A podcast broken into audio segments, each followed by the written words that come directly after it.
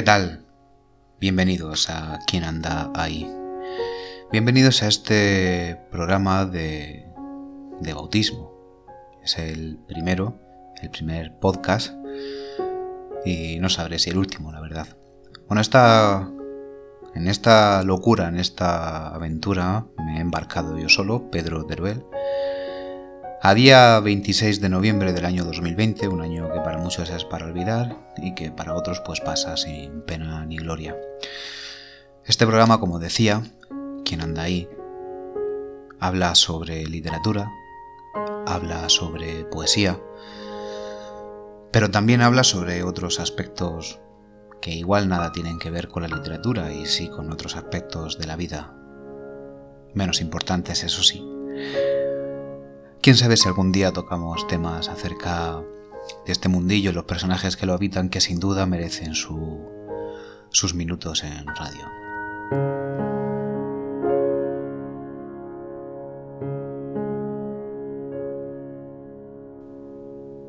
En el día de hoy vamos a hablar acerca de un poemario. Vamos a bautizar este programa con un poemario, mejor dicho había que vestirse de gala para el primer día. Un poemario de un escritor cordobés barra murciano, no sé si más murciano que cordobés o más cordobés que murciano, pero qué más da. Un poemario titulado Todo es vorágine del autor Álvaro Bellido, prologado por Charo Guarino y editado primorosamente por Boria Ediciones. Este poemario, que te lleva desde el cáncer al amor, del amor al sexo, del sexo al desayuno, a las miradas después de la cena.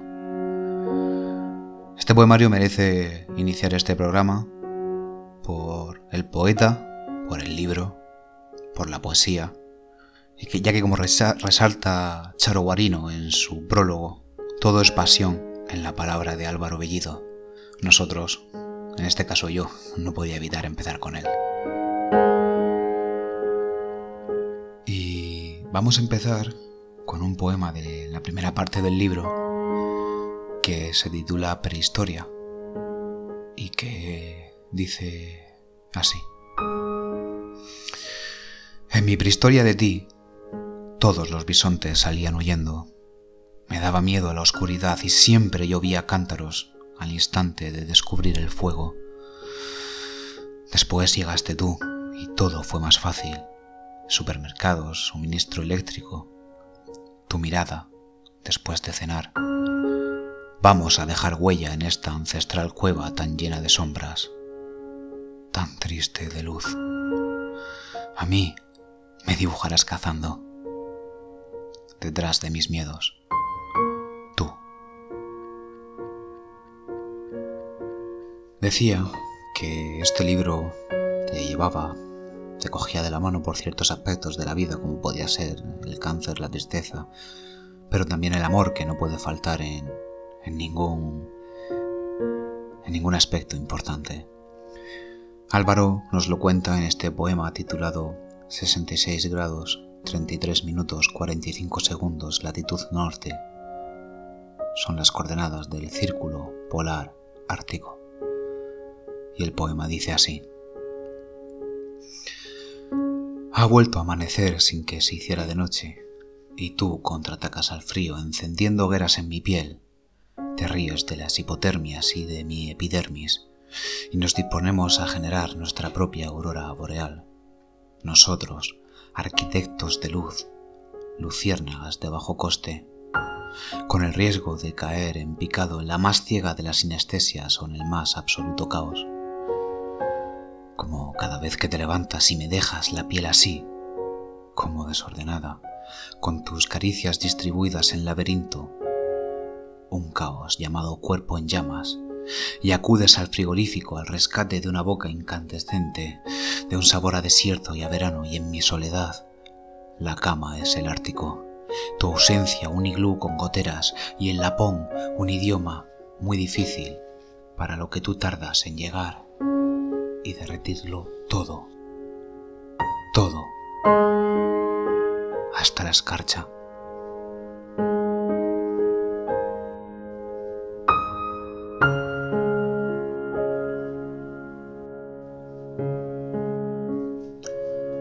Álvaro Bellido, con el que he tenido la oportunidad de recitar en más de una y de dos y de tres ocasiones y compartir más de una y de dos y de tres noches de bebida y de conversaciones. No solo es uno de esos poetas que le dejan a uno huella por su pasión, por su veracidad con, con la escritura, sino que además es una persona que, digamos, se puede llegar a avergonzar de lo que escribe, no porque sea malo ni mucho menos, ni porque sea algo de lo que avergonzarse, sino porque considera que no es lo suficientemente bueno y eso dice mucho de un poeta. Cuando cree que su meta es el horizonte, el cual nunca va a alcanzar, siempre mejorando. Me quedo con esas lecciones de, de Álvaro.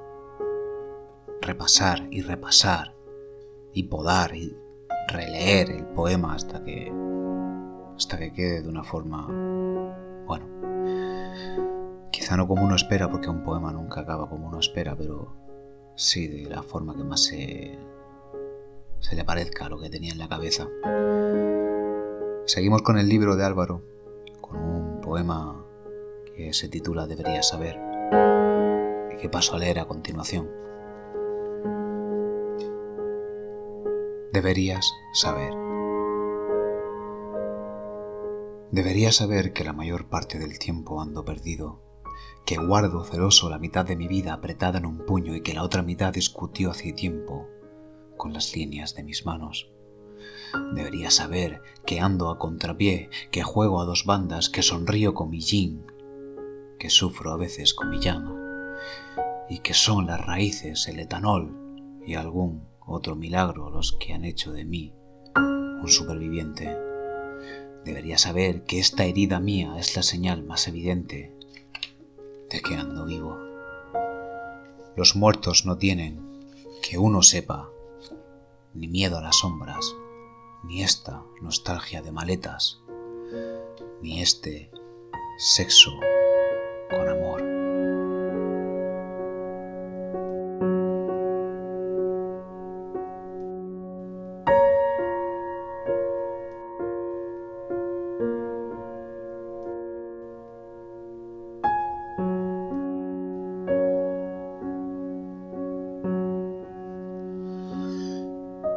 Dice Charo Guarino en el prólogo de este libro Todo es vorágine, que nos encontramos ante un Álvaro telúrico, ígneo y marino que nos ofrece unos deliciosos poemas que condensan la vida y la alegría de vivirla, pero que también estamos ante un hombre que ha convivido con el dolor y le ha mirado a los ojos sin dejarse vencer. Siempre, al final de todo, tu cuerpo en mitad de la nada.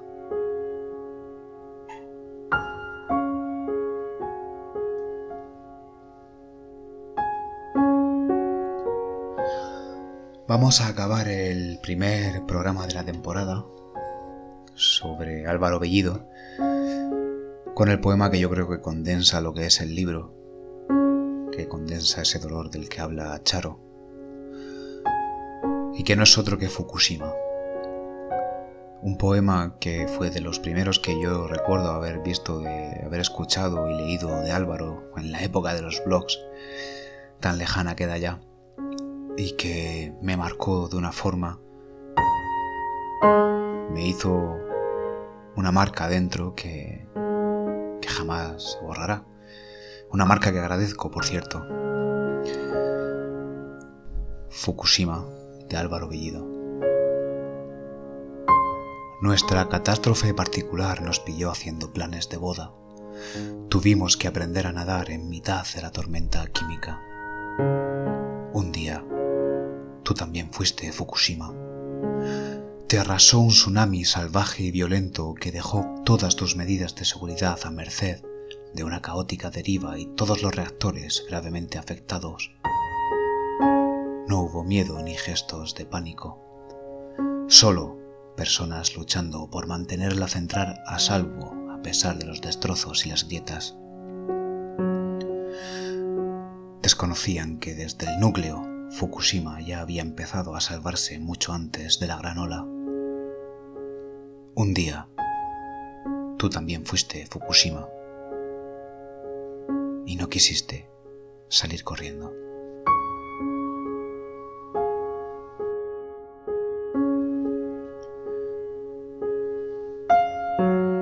Bueno, pues hasta aquí este primer programa de ¿Quién anda ahí? dedicado a Álvaro Bellido. Espero que la compañía, tanto de Álvaro como mía, les haya sido grata. Espero que hayan disfrutado de estos minutitos de radio y que como yo hayan conocido un poquito más a Álvaro Bellido, si no lo conocían antes, y si ya lo conocían, pues que hayan vuelto a ese maravilloso libro. Me despido hasta la próxima semana, no sin antes recordar que pueden adquirir este libro en la web de Boria Ediciones, sin gastos de envío, y que 12, 12 euritos tienen la culpa de que no sean un 20% más felices. Yo soy Pedro Teruel y nos vemos en el próximo programa. Gracias por estar ahí, un saludo.